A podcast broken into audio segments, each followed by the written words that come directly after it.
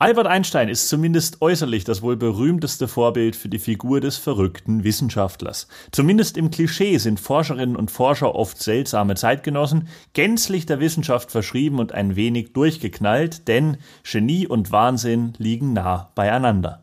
In diesem Sinne herzlich willkommen zur Weltmeisterschaft des Schwachsinns mit Jonas Greiner und Quichotte. Und natürlich auch an dieser Stelle ein frohes neues Jahr. Das darf man, glaube ich, noch sagen. Ähm, ich darf auch Folgendes sagen, und zwar äh, bin ich so ein bisschen erquickt, weil wir beim letzten Mal äh, das Thema Weihnachten hatten und äh, das ähm, an sich ja, war so okay erquickend, aber ich habe vor allem äh, wieder einen Punkt gemacht.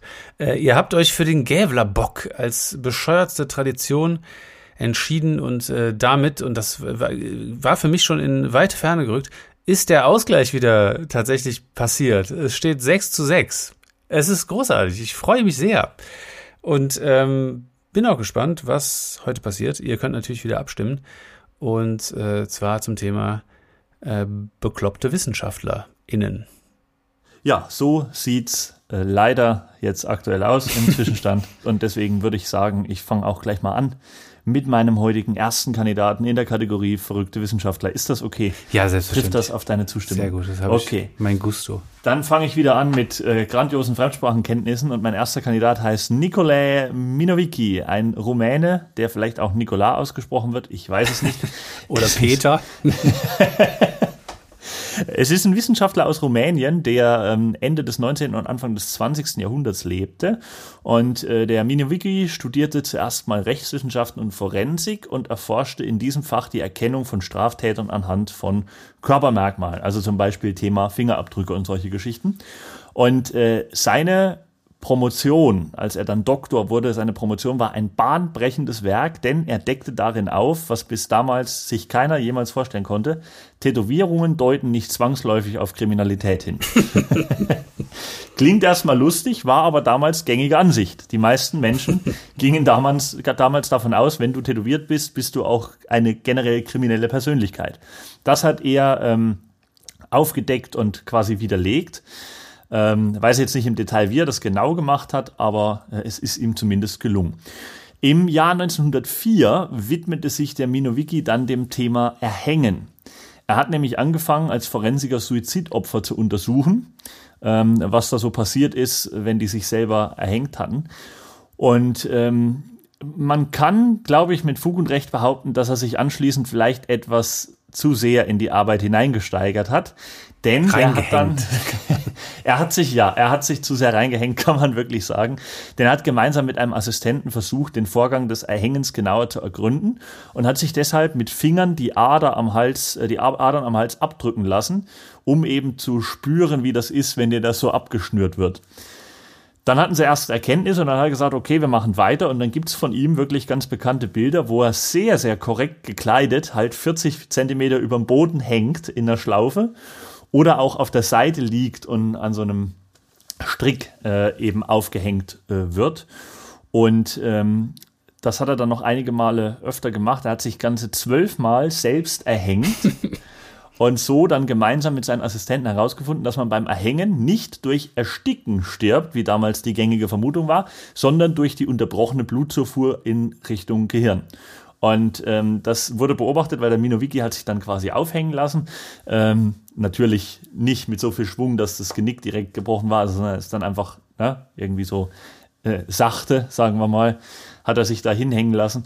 Und ähm, er lief dann bei seinen Versuchen allmählich blau an und seine Ohren wurden taub und sein Blick trübte sich so mit der Zeit und dann hat er immer das äh, Experiment abgebrochen. Und es hat ähm, jeweils immer nur einige Sekunden gedauert, bis er dann wirklich unter schwersten Schmerzen das Ganze abbrechen musste jedes Mal. Und ähm, muss man sagen, ein sehr ehrgeiziger Mann, der dann auch am Ende, so verrückt wie diese Selbstversuche äh, klingen, diese, ähm, ja, diese äh, Sache mit dem Erhängen wirklich so weit erforscht hat, dass wirklich neue Erkenntnisse bestanden. Nämlich einerseits, man stirbt dort nicht durch Ersticken, sondern durch die Unterbrechung der Blutzufuhr und ähm, noch viel wichtiger, es wurde bis dahin auch als, als äh, ja nicht harmlose, harmloses Quatsch, aber als, als ähm, relativ schmerzfreie und ähm, wenig schlimme Art, äh, jemanden auch hinzurichten, verstanden. Und das konnte er eben auch widerlegen, weil er dort ähm, eben am eigenen Leibe gespürt hat, äh, dass das nicht so ganz schmerzfrei ist, wie man damals dachte. Hätte natürlich aber auch nach hinten losgehen können, dieser Versuch, ähm, ging er aber nicht. Ja, krass. Ja, es ist äh, über, überhaupt erstaunlich, dass wir, ähm, zumindest wenn ich meine, mir meine Sachen angucke, sehr viele Wissenschaftler haben, die äh, irgendwie per Selbstversuch äh, Dinge rausgefunden haben, das auch zum Teil so auf revolutionäre Art und Weise. Absolut. Ähm, und äh, zum Beispiel das, wobei das auch wieder ein bisschen kurios ist. Also ähm, die revolutionären Erkenntnisse kommen vielleicht noch später. Das hier finde ich ist ein Beispiel dafür, wie eine Sache ähm, dann wirklich auch so ein bisschen ähm, in so eine komische Richtung laufen kann. Und zwar ähm, würde ich mal weitermachen mit meinem ersten Wissenschaftler, nämlich Stubbins Firth, äh, ein Mensch, der ähm, zum Thema Gelbfieber geforscht hat und kurze Warnung vorweg, also wenn ihr jetzt gerade esst und dabei diesen Podcast hört, äh, würde ich an dieser Stelle empfehlen zu entscheiden, was gerade wichtiger ist, um danach mit der anderen Tätigkeit fortzufahren. Aber ich glaube, die Brühe ist schon verschüttet mit dem Thema Aufhängen. Ja, wobei das war noch, äh, ich glaube, in dem, äh, das ist zumindest also die, nicht ganz so eklig, wie das, was jetzt kommt. Die Triggerwarnung generell sollten wir jetzt noch aussprechen für die, die jetzt schon ja, irgendwie. Es wird fies, ey. Denn es wird einfach an den Anfang jetzt. Triggerwarnung, Achtung. So, jetzt, genau. Und Stubbins, Stubbins Firth, auch der Name wird mit, der wird mit Doppel F, äh, der Nachname geschrieben, ist auch irgendwie seltsam, aber geil. Äh, hat sich nämlich, äh, wie gesagt, mit dem Gelbfieber beschäftigt und äh, ja, dann auch selbst Forschungen angestellt. Und ähm, das Ganze trug sich zu Ende des 18. Jahrhunderts, also zu einer Zeit, in der sich noch jede Art der Infektionskrankheit ins Fäustchen gelacht hat weil die Hygiene der Leute noch unter dem Motto Kratzen statt Waschen stand. Das gab es übrigens wirklich mal. Äh, und es ist tatsächlich auch so, dass äh, erst im 19. Jahrhundert wieder vermehrt öffentliche Badeanstalten eröffnet wurden, weil die Privathäuser halt oft kein Badezimmer hatten.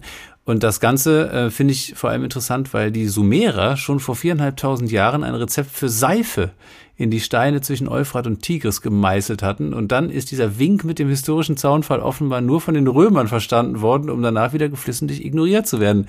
Wie dem auch sei, heute muss man, glaube ich, niemandem erzählen, dass eine gewisse Handhygiene Infektionskrankheiten vorbeugen kann.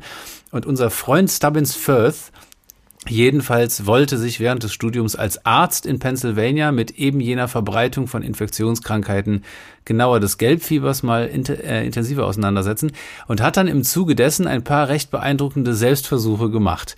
Und ich kann an der Stelle sagen, dass ich maßlos untertreibe, wenn ich hier von einem gewissen Risiko spreche, dass der eingegangen ist. Äh, zudem hat er damit versucht, ähm, zu beweisen, dass die Infektionskrankheit Gelbfieber keine Infektionskrankheit ist. Denn äh, offenbar gab es vermehrt Fälle der Ansteckung mit der Krankheit im Sommer und während dann die Zahlen im Winter zurückgingen. Äh. Und äh, seine Schlussfolgerung war, dass die Krankheit durch Hitze ausgelöst wird und äh, das Essen und Lärm dabei eine gewisse Rolle spielten, warum auch immer.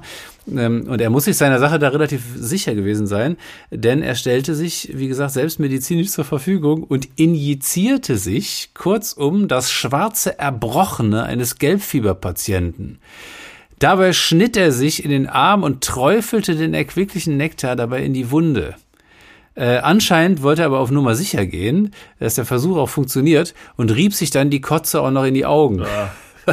Weil er sich aber gedacht haben muss, Leute, Erbrochenes in Wunden zu schmieren kann jeder, hat er noch Urin, Blut und Speichel erkrankter Patienten verzehrt, um sie in seinen Blutkreislauf zu bringen. Und jetzt kommt der wirklich kuriose Teil, mit dem wahrscheinlich niemand gerechnet hat. Er ist davon ein bisschen krank geworden. aber ähm, jetzt kommt der interessante Teil. Er hat zwar Schweißausbrüche gekriegt, äh, ihm war unfassbar übel, er hatte Kopfschmerzen und Entzündungen, aber äh, Gelbfieber hat er nicht bekommen. Und äh, da hat er sich gesagt, Heureka, äh, und aus der ganzen Geschichte hat er eine Dissertationsschrift gemacht und damit 1804 promoviert. So, soweit so gut. Einige Zeit später fand man dann raus, äh, dass Gelbfieber vor allem über Stechmücken übertragen wird, was erklärt, warum die Ansteckungen im Sommer deutlich zahlreicher waren. Aber natürlich kann die Krankheit auch von Mensch zu Mensch übertragen werden. Und bei seinem Versuch hatte Firth einfach unheimlich Glück, dass die Patienten, deren Körpersäfte er sich da reingefahren hat, offenbar in einem Stadium waren, äh, in dem keine Ansteckungsgefahr mehr ausging, denn zu weiter fortgeschrittener Zeit wird die äh, Krankheit anscheinend weniger ansteckend. Und ähm, naja, ich würde halt sagen, dass man dieses Beispiel ganz gut als äh, äh Vertreter der Methode Trial and Error anführen kann. Und jetzt äh, könnt ihr auch weiter frühstücken. Eieiei. Ja, auf jeden Fall äh, einer der heftigeren Selbstversuchler. Ja, die Idee musst du auf jeden Fall erstmal haben, aber es, also Selbstversuche haben, wie du es ja vorhin schon gesagt hast, eine lange Tradition bei Wissenschaftlern, also auch zum Beispiel Robert Koch, ganz äh, bekannter Vertreter, der hat ja ähm, an der äh, Tuberkulose unter anderem geforscht und hat da auch, glaube ich, seinen Impfstoff als allererster oder sein Gegenmedikament irgendwie als allererster äh, an sich getestet und ähm, das hatte dann auch heftige Nebenwirkungen und äh, gibt es noch etliche andere Beispiele für Selbstversuche. Gab zum Beispiel auch den äh, Ritter, ein, ein gewisser, ich glaube Johann Wilhelm Ritter oder so. Das war so ein, so ein Forscher, der, glaube ich, die UV-Strahlen entdeckt hat oder das UV-Licht. Ähm, und der hat auch mit irgendwelchen Stromsachen an sich rum experimentiert und ist dann da auch ähm, an, den, an den Spätfolgen davon irgendwann draufgegangen, weil er ein bisschen zu viel äh, an sich selbst ähm, ausprobiert hat. Das ist also immer eine schwierige Sache, aber alles für die Wissenschaft. Ne? Absolut, so sind sie, die Forscher. Ähm, ich habe mit meiner nächsten Kandidatin äh, eine Frau, die jetzt keinen Doktortitel hat und wahrscheinlich auch nicht studiert hat, aber ich betrachte sie zumindest mal als Forscherin, weil sie zumindest so tut, als würde sie wissenschaftliche Thesen verbreiten. Ähm, also sie forscht, ähm, sie macht auch Selbstversuche und sie äh, gibt das dann ähm, preis, aber sie, ähm, ja, ich würde sagen, sie gehört eher in die Riege der Parawissenschaftler, wie man das so schön nennt, oder Pseudowissenschaftler. Es handelt sich um eine Australierin und die heißt Ellen Grieve.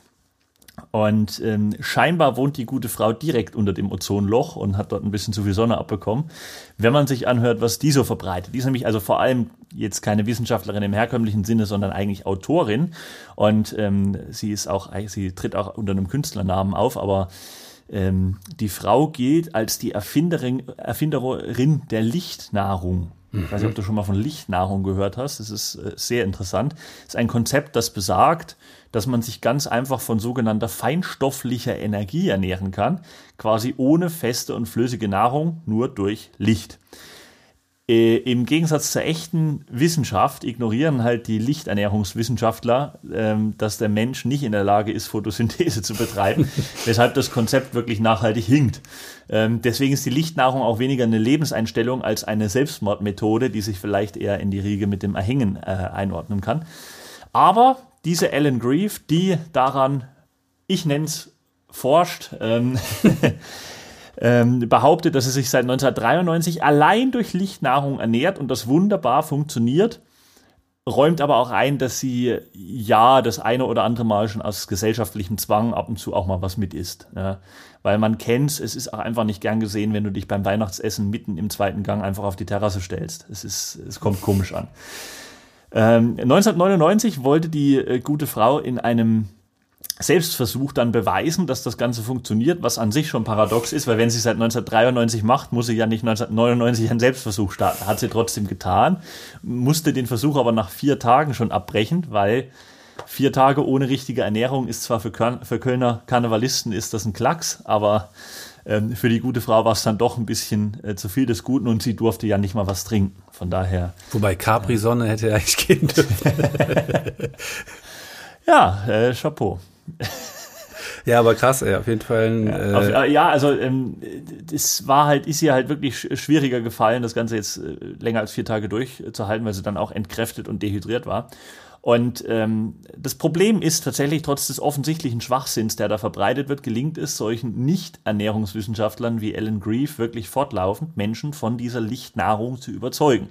Also ähm, das ist äh, wirklich erstaunlich ähm, und äh, Deswegen sehe ich sie auch so ein bisschen als Pseudoforscherin, ähm, weil sie dort vorweggeht für manche Menschen, die sagen, jawohl, endlich mal eine, die uns da wirklich fundierte Fakten hinlegt und uns Anleitung gibt, wie wir uns besser ernähren können. Und deswegen sind auch schon fünf Leute daran gestorben, dass Ui. sie das eben ähm, durchgezogen haben. Also fünf Todesopfer, von denen man weiß, vielleicht gab es schon mehr. Ähm, die haben an die, an die Thesen geglaubt und haben das eben versucht, sich nur von Licht zu ernähren. Und es hat eben nicht funktioniert. Deswegen gibt es für die Lichtnahrung in der, ähm, im Test der Stiftung Warentest auch das Testsieger-Siegel in der Kategorie unterbelichtet. Alter Schwede. Auf jeden Fall eine Lichtgestalt. So, Eine wir, absolute, eine Schattengestalt. ja. Schatten- Schatten- wir kommen hier zum äh, nächsten Wissenschaftler. Ähm, weil du eben Strom erwähntest, äh, passt das hier ganz gut. Und zwar äh, geht es um José Delgado, ein spanischer Physiologe und Professor in Yale sogar, also doch durchaus wohl renommiert. Und ähm, der hat sich vor allem mit äh, elektrischen äh, Stimulationen des Gehirns beschäftigt. Und da so ein paar interessante Versuche gemacht, die, sagen wir mal, auch so ein gewisses Risikopotenzial hatten.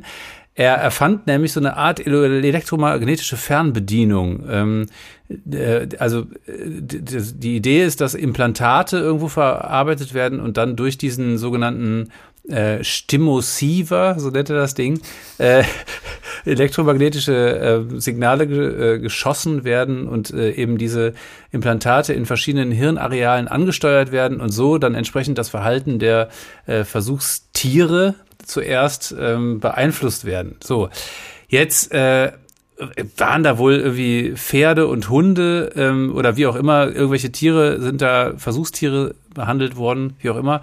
Jedenfalls ist er 1963 dann ähm, mit diesen Versuchen tatsächlich auf die Titelseite der New York Times gekommen, äh, indem er sich in einer Stierkampfarena von einem Stier angreifen ließ und das Tier dann mit Hilfe seines Stimosivers äh, kurz vor seiner Person abdrehen ließ, indem er diese elektromagnetische, dieses Signal da ähm, äh, in den sogenannten Nucleus caudatus äh, gesendet hat und den stimuliert hat. Hat das funktioniert? Ja, es hat funktioniert. Okay. Der ist wohl tatsächlich abgedreht. Und ähm, was in diesem Nucleus caudatus passiert, ist, äh, das ist äh, das Hirnareal, was ähm, äh, dafür äh, verantwortlich ist, dass Vertrauen gebildet oder verhindert ähm, wird. Und ähm, der Tier, der Stier hat offen, offenbar äh, abrupt das Interesse an einem Angriff verloren, äh, wie auch immer, äh, Vertrauen geschöpft und ist dann friedlich abgezogen und abgedreht.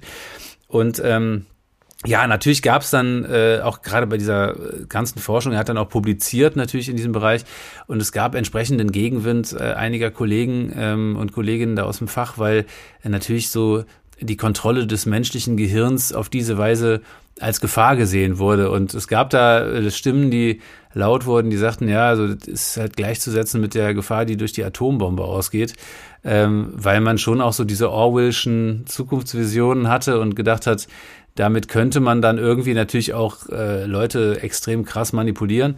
Und ähm, einige von den Kollegen, das ist halt auch natürlich dieser ganzen Angst nicht unbedingt äh, äh, abträglich gewesen, dass einige Kollegen auf die Idee kamen, äh, das alles auf die Spitze zu treiben und äh, zum Beispiel Irwin und Mark, äh, zwei Forscher aus Harvard, äh, schlugen 1970 vor, die afroamerikanischen Rassenunruhen mit Hilfe der Elektrostimulation der Teilnehmer beizulegen. Also das ist natürlich auch ähm, ja mehr als fragwürdig. Ja. Äh, es gab tatsächlich auch Ideen, ähm, äh, Homosexualität mit dieser Methode zu behandeln. Man sah das ja lange noch wirklich als Krankheit auch an und hat ja ähm, in verschiedenen Weisen Homosexuelle gequält. Äh, und ähm, ja versucht er, ihn- ihnen diese als als Fehlgeleitetheit oder wie gesagt auch als Krankheit verschriebenen ähm, Geschichte eben irgendwie auszutreiben. Also wahnsinnige Dinge haben da ja stattgefunden und äh, die eben zu heilen. Ähm, whatever, ey. Jedenfalls äh, ist es ja wie so oft in der Wissenschaft äh, dann so ein schmaler Grad zwischen einem Erkenntnisgewinn. Man hat natürlich auch eine Menge über das äh, Gehirn, über die verschiedenen Areale im Gehirn gelernt und eben gemerkt, wie da durch äh, Strom und elektromagnetische Impulse ja, Manipulationen möglich sind. Und ähm, ja, äh, natürlich ist da trotzdem dieser schmale Grad zwischen dieser Erkenntnis und dem Missbrauch. Und das hat natürlich äh, Stoff geliefert für etli äh, et etliche ethische Diskussionen, die man dann äh, erbittert geführt hat.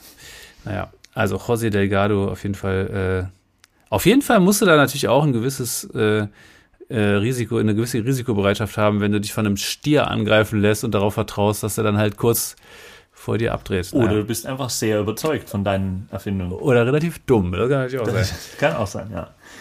Ähm, ja, Delgado, eher ein spanischer Name, ne?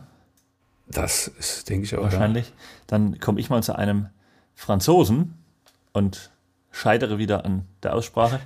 Jacques Benveniste. Ben, Benveniste. Ja. Jacques Benveniste.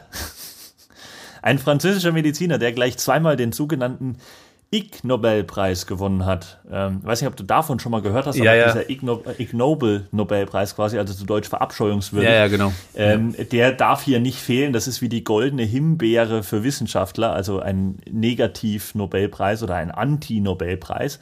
Und der wird als satirische Auszeichnung an ja, Forscher oder Wissenschaftler verliehen, die jetzt nicht so die die bahnbrechenden Dinger ähm, gerissen haben.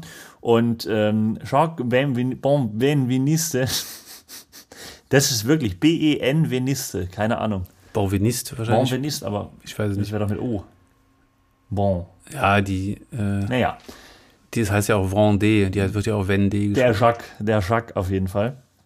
Der gute Jacques ähm, wurde nicht durch wissenschaftliche, wirkliche wissenschaftliche Erfolge bekannt, sondern eher durch parawissenschaftliche Tätigkeiten. Er hat auch so ein bisschen normal geforscht und irgendwann ist er dann abgedriftet und hat die These aufgestellt, dass das Wasser doch eine intelligente Flüssigkeit sei, die sich auch noch lange nach dem Stattfinden bestimmter Ereignisse an diese Ereignisse erinnern könnte. Quasi, dass das Wasser ein Gedächtnis hat. Ähm, dafür, dafür hat er den ersten äh, Ig Nobel Nobelpreis bekommen und er bekam dann noch einen zweiten später, weil er diese These, die in der Zwischenzeit schon mehrfach widerlegt wurde, also auch medienwirksam widerlegt wurde, ähm, weil er diese These noch erweitert hat und ähm, dann behauptet hat, dass man die Informationen dieses intelligenten, schlauen Wassers sogar per Telefon oder Internet übertragen könnte.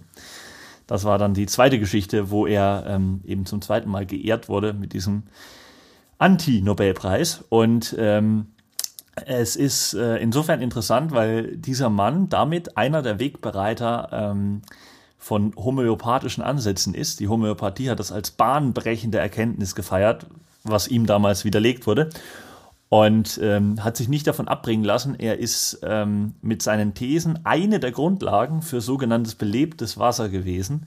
Das gibt's in Österreich zum Beispiel, äh, wird das hergestellt. Gibt's allerhand verschiedene Sorten, ähm, wo quasi Wasser ähm, aktiviert wird und äh, viel besser dann ist, für verschiedene Zwecke eingesetzt werden kann. Besonders wertvoll ist, habe ich mir äh, dort im Internet sagen lassen, die Vollmondabfüllung, also wenn es nachts bei Vollmond abgefüllt wird, da kriegst du das Dreifache für. Ähm, ein, Mondwasser, ne? Das ist, ja, ja. Es ist alles, also es ist, es ist sehr interessant, aber es gibt Leute, die glauben daran.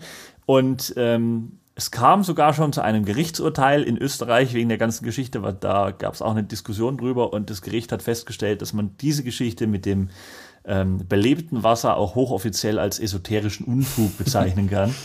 Ähm, von daher ist da, davon nicht allzu viel zu halten. Aber ähm, sehr interessant, dieser Wissenschaftler mit seinen Thesen zum schlauen Wasser. Ja, es gibt, glaube ich, sogar auch mittlerweile so, äh, ja, so richtige Food-Nerds, die dann hingehen und eben so Mondwasser, äh, in Mondwasser gekochte Klamotten irgendwie so als ober, oberkulinarische Delikatessen anpreisen und super. Was Klamotten? Ja, Essen halt.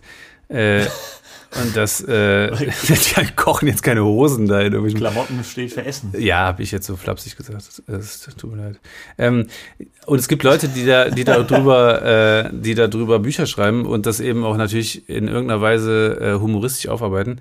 Markus Barth zum Beispiel hat ein Buch geschrieben, wo sogar im Titel Mondwasser vorkommt. Also der hat dann irgendwie so diese Nahrungsgeschichte mit aufgenommen. Äh, und es gibt ja das wiederum. Nicht, dass Markus Barth Schock Bonvenist ist. Ja, das kannst du mal fragen, wenn du nächstes Mal triffst. Äh, ich glaube, dann hätte sich das Buch aber wahrscheinlich auch noch mal. Man hat beide noch nicht zusammen in einem Raum gesehen. Deutliche Ecke verkauft, ja, wahrscheinlich nicht. Das stimmt. Hat, hat auch einen Grund, aber der Grund ist ein anderer. äh, ja, aber ich, äh, das, das ist ja, auch da ist ja wieder die Frage, ähm, klar, das ist natürlich grober Unfug, aber es gibt ja schon auch so Mineralforscher, die halt so die Wirkung von Mineralsteinen erforscht haben wo dann äh, die halt auch eine Wirkung auf irgendeine, in irgendeiner Weise aufs Wasser haben können, was ja dann auch eine rein ähm, biochemische Geschichte ist äh, und eben, ja, äh, da, das Ganze hat ja so gerade diese Mondkult, das ist ja fast schon so ein okkulter Touch, der da dem Ganzen irgendwie beiwohnt. Das ist natürlich dann schon auch irgendwie ein bisschen abges abgespaced. Naja. Ja. Auf jeden Fall strange. Ich komme wieder zu einem Selbstversuchler. Äh, die sind, haben es mir irgendwie angetan. Äh, ich habe, ähm, das ist auch wirklich beeindruckend, wie ich finde. Also ähm, Werner Forsmann äh, heißt der Typ und ähm, der hat, äh, das ist wirklich in dem Fall überhaupt nicht despektierlich zu meinen, wenn man da sagt Selbstversuchler. Also das sind ja äh, teilweise, also teilweise auch wirklich irre, die einfach Sachen gemacht haben, die absolut gefährlich sind und ähm, ja, Finger von lassen. Der Mann ist jemand, der hat wirklich äh, mit einem unglaublich fundierten Wissen als Arzt, äh, praktizierender Mediziner, hat er wirklich halt Informationen gesammelt, hat auch an Leichen erstmal Tests gemacht und so, um halt rauszufinden, äh, geht das, was ich da vorhabe, äh, zumindest technisch und handwerklich gesehen, und das dann an sich selbst ausprobiert. Es geht hier um die Forschung an äh, äh, in Richtung Katheter. Und er hat ähm, tatsächlich äh, für die ähm, Selbstversuche und die daraus resultierenden Erkenntnisse den Nobelpreis äh, bekommen. Ähm, und das vollkommen zu Recht. Er hat nämlich 1929 nach dem Studium und der erfolgreichen Promotion äh, einige Studien zur Grundlage genommen, bei denen Hunden und Pferden Katheter durch die Halsvene eingeführt und bis zum Herzen durchgeschoben wurden, äh, um dann zu sagen, was die Vierbeiner können und was für die nicht schädlich ist, kann beim Menschen doch nur erquicken. Und hat sich kurzerhand selbst einen Katheter in den Arm gerammt Ei. und diesen mit Öl eingeriebenen Schlauch, das muss man sich wirklich mal vorstellen, bis in die rechte Herzkammer geschoben. Und ähm, einfach um den Druck zu messen. Jetzt wird man sagen, klar, äh, klassischer Mittwochnachmittag, äh, aber das war schon nicht ganz ohne, zumal der Weg von der Einführungsstelle bis zur rechten Herzkammer 65 Zentimeter ist. Also das ist einfach echt Irrsinn. Und ähm, als dieses Teil drin war, hat sich Forstmann wahrscheinlich gedacht, naja, eine Röntgenaufnahme wäre jetzt ganz geil für Instagram. Äh, und ist dann mit dem Schlauch in der rechten Herzkammer zur Röntgenschwester gegangen und meinte, mach mal ein Foto. Und äh, hat sie gemacht, sieht krass aus, kann man sich angucken im Internet, ist Wahnsinn. Da steckt halt einfach ein Schlauch von der Elle quasi oben bis in die rechte, rechte Herzkammer, ist absolut wahnsinnig. Ei, ei, ei. Und äh, diese ganze Chose ähm, hat er dann in einem Wochen, in einer Wochenschrift niedergeschrieben und äh, publiziert. Und ähm, es ist natürlich eine spektakuläre Erkenntnis, dass man jetzt vor allem äh, die Möglichkeit hatte, im Herzen eine direkte Medikamentation äh, zu machen, also durch diesen Katheter. Und äh, das äh, ist natürlich eine so bahnbrechende Erkenntnis gewesen. Und äh, die Fachwelt meinte daraufhin nur, Alter, interessiert uns nicht. und äh, immerhin äh, durfte Forstmann danach unbezahlt in der Berliner Charité arbeiten, äh, wurde aber äh, dort auch sofort wieder äh, entlassen, nachdem der Klinikchef über seinen Selbstversuch gesagt haben soll, mit solchen Kunststücken habilitiert man in einem Zirkus, aber nicht in einer ordentlichen Klinik. Ei, ei, ei. Ja, und ähm, Später, äh, also 1956, ähm, war er dann nicht nur habilitiert, sondern auch, was das betrifft, rehabilitiert, äh, nachdem Forstmann äh, tatsächlich auch noch Versuche gemacht hat zur äh, Kontrastmitteldarstellung des Herzens, die zum damaligen Zeitpunkt nur ähm, ja, wenig Erfolg hatten, weil ähm, einfach die äh, Röntgendarstellung ähm, das mit Kontrastmittel ja, so semi-gut funktioniert. Also es ist halt diese typische MRT- oder CT-Technik, ja. die dann natürlich äh, für diese Kontrastmitteldarstellung äh, perfekt ist. Und ähm, weil die irgendwie die Weichteile besser darstellt. Und ähm, ja, also ihm wurde dann, wie gesagt, 56 der, der Nobelpreis ähm, verliehen und äh, ja, das halt also für absolut spektakuläre Forschung kann man sagen. Und ähm, ja, die Katheterforschung und diese ganze Technik hat sich natürlich auf dieser Grundlage äh, ja unglaublich weiterentwickelt. Und es wurden dann auch, ich glaube, so Leberkatheter und äh, alles Mögliche ausprobiert ähm, zu setzen und äh, dann eben auch vor allem für die Medikamentation eben benutzt.